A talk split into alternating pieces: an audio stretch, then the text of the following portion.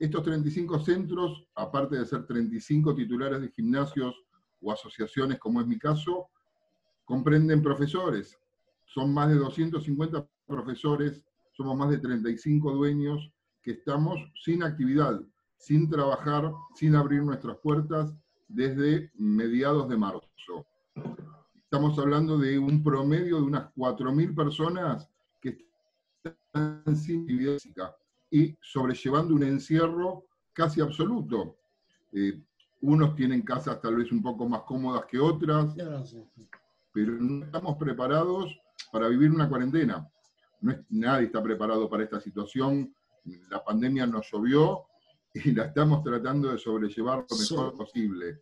Con lo que eso implica, ¿no? Que es muy duro la cuarentena. No estamos hablando de si tenemos plata para comer, si no tenemos plata para comer, que eso ya sería más dramático todavía. Yo te hablo simplemente de la parte psicológica de los encerrados, casi sin actividad la gente. Chicos sin colegio, matrimonios, eh, no es fácil. Fíjate que se nos cortó eh, todo, se nos cortó la actividad física, que para los que entrenamos es importantísimo, pero se nos cortó algo más trágico todavía, que es el vínculo humano. Nosotros los que tenemos eh, alumnos, los que somos profesores, nos gusta enseñar, lo hacemos porque es nuestra pasión.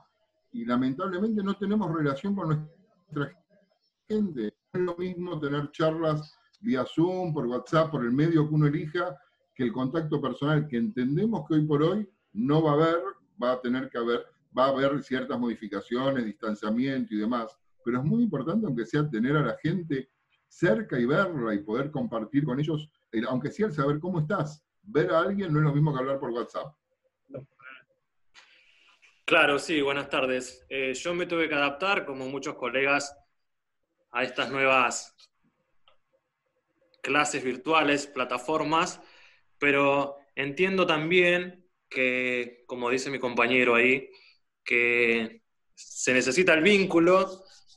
Uno puede refutar eh, diciendo que, bueno, pero también dejamos de ver a la familia, no podemos juntarnos, pero creo que hay una necesidad mental y física para poder cubrir las necesidades emocionales en este caso, más allá de las económicas, ¿no? Desde ya. El económico en los gimnasios, tanto sea del partido de la costa, del país, del mundo, es devastador. Es devastador cualquier negocio que esté un mes, dos, tres, cuatro meses cerrados es un sinónimo de quiebra. No hay país, no, no debe haber empresa en el mundo, empresa como lo nuestro, algo chico que pueda soportar cuatro meses sin funcionar. Porque son cuatro meses sin funcionar, son cuatro meses generando deuda, pues luz, servicios, siguen estando. Y uno en esos cuatro meses no puede invernar, sigue viviendo.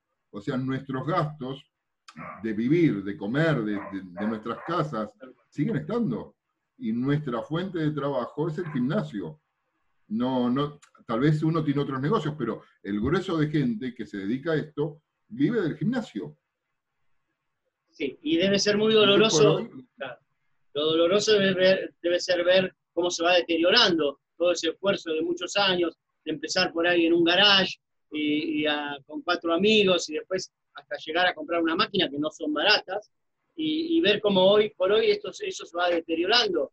Eh, también está ese, ese dolor que me pongo un poco en sus zapatos que deben de sentir ustedes. Vos no sé qué opinás vos, Acuña. Sí, en realidad justo hoy lo hablaba con, con gente allegada, que uno de a poquito se va desanimando, de a poquito, en realidad ya pasaron como 70 días, ¿verdad?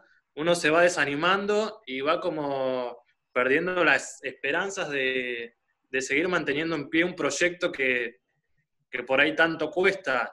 Y más uno que apuesta en, en, su lugar donde nació, donde se crió, donde tiene sus afectos, e ir viendo como que se va alejando, alejando, alejando, hasta que seguramente el día de mañana, si no, no nos dan un sostén de alguna manera, ya sea emocional, alguna, alguna puerta que se abra. Una ventanita, aunque eh, sea una ventanita. vamos a ir soltando.